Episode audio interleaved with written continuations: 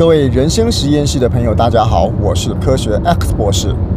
这一集我要分享《谁与争锋》参赛心得，希望大家会喜欢。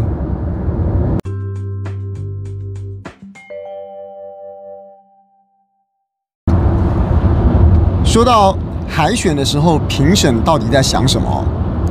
那为什么要思考这个问题哦？那当然是说，我们如果可以知道评审在想什么的话，那我们当然就可以，哎。有一个对应的做法，然后让我们自己在海选的过程中胜出的机会可以比较高一点吼。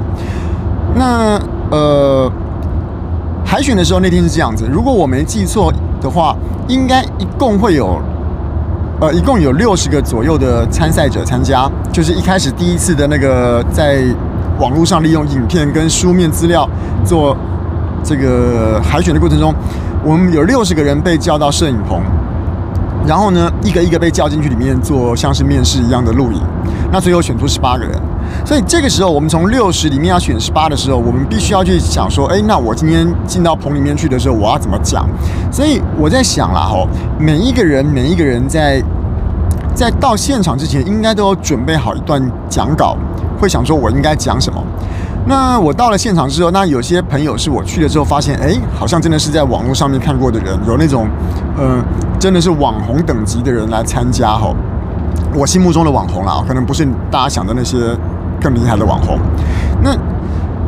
有些人有入选，有些人没入选。那我现在用事后诸葛亮的方式来想想看，说，哎，这个。到底评审那个时候在想什么？为什么这些人会入选？而为什么那些我心目中觉得很厉害的人没有入选？那我先从我自己的准备好的稿子，当然我准备的稿子到后来去了之后没有用到了哈。我准备的稿子大概讲说，哎，我就自我介绍嘛，我说我是呃这个我忘记我没说我是太空科学的博士了。不过那个时候在书面资料上面要填的时候，我就有填了这个东西，因为它毕竟是我的。职业我就有填了，所以我大概有介绍过说，哎，我喜欢逻辑理性的思考啊，然后我喜欢把事情优化啦，然后我这个人有哪些特色啊，甚至于是说，我就总而言之，自我介绍的过程中，当然就是在说一个自己的好话，说自己说哪里多厉害、多了不起，然后可以为节目带来什么等等等等等。那后来我在想啊，呃，当然我在这我会这样想到，就是看到说那一天在。海选的现场有很多我觉得更厉害的人，那为什么那些更厉害的人没有入选？如果说我们今天自我介绍的过程中是告诉评审说我有多优秀，我有多棒，如果是这样是个正确的方向的话，那理论上来讲应该是那些最棒的人会入选才对。也就是说，每个人的自我介绍那个珍贵的短短时间。如果可以利用自我介绍去阐述说自己到底有多棒，当然我们不会说谎了哈。我们把自己有多棒这个地方用一些文字在三分钟之内介绍完了，但是最棒的那个人却没有成为入选的这个第一首选的话，那想必评审在想的是另外一件事情。即使他不是说怀疑你说谎，你是不是最棒的人，或许根本不是评审在评分的时候他最最重要的考量。我后来想了一下，吼，这个节目到底是为什么？当然，如果说我以讲说最棒的人，就是叫做叫做叫做呃最有冠军相的人好了，或者是说最最最会讲话的人，那理论上他应该就是第一季这些海选进来人之后的呃第一季最后总结算的第一名啦。可是我回头想一下，吼，第一名的这个人的产生，需不需要从所有海选里面把最厉害的人找出来啊？我再说一次哦，海选有六十个人到了现场。理论上，如果今天这六十个人通通进去的话，我们一直在比赛，一直在比赛，这六十个人会有第一名。而这六十个人最后过关斩将到第一名的那个人，应该理论上，呃，可以趋近于是这六十个人里面客观来讲真正最厉害的人。好，可是理论上，这六十个人里面，如果真的存在一个第一名的时候，他应该要在六十选十八的海选被选上啊，那那我心目中的时候，心心目中的第一名却没有被被选上，第二名、第三名也都没被选上的时候，我就想到一件事情了。今天呢、节目选出了十八个人，那个十八个人开始录影之后的一阵厮杀，不管那十八个人的实力怎么样，不管那十八个人的口语表达能力谁强谁弱，这十八个人比到最后，一定会有一个十八个人里面的第一名出现，这一定的嘛。就像我们今天这个猜拳比赛也好，或者是掷骰子比赛也好，不管什么比赛，不管谁强谁弱，比到后面一定会有一个第一名。我们今天战斗陀螺比赛也好。四驱车比赛也好，我不用管你每一个陀螺是强还是弱，你也不用去管每一台四驱车到底跑得快不快，反正只要一场比赛下来有第一名的产生，这件事情是一定是注定的了。所以，我们十八个人里面本来就注定肯定一定会有一个第一名产生。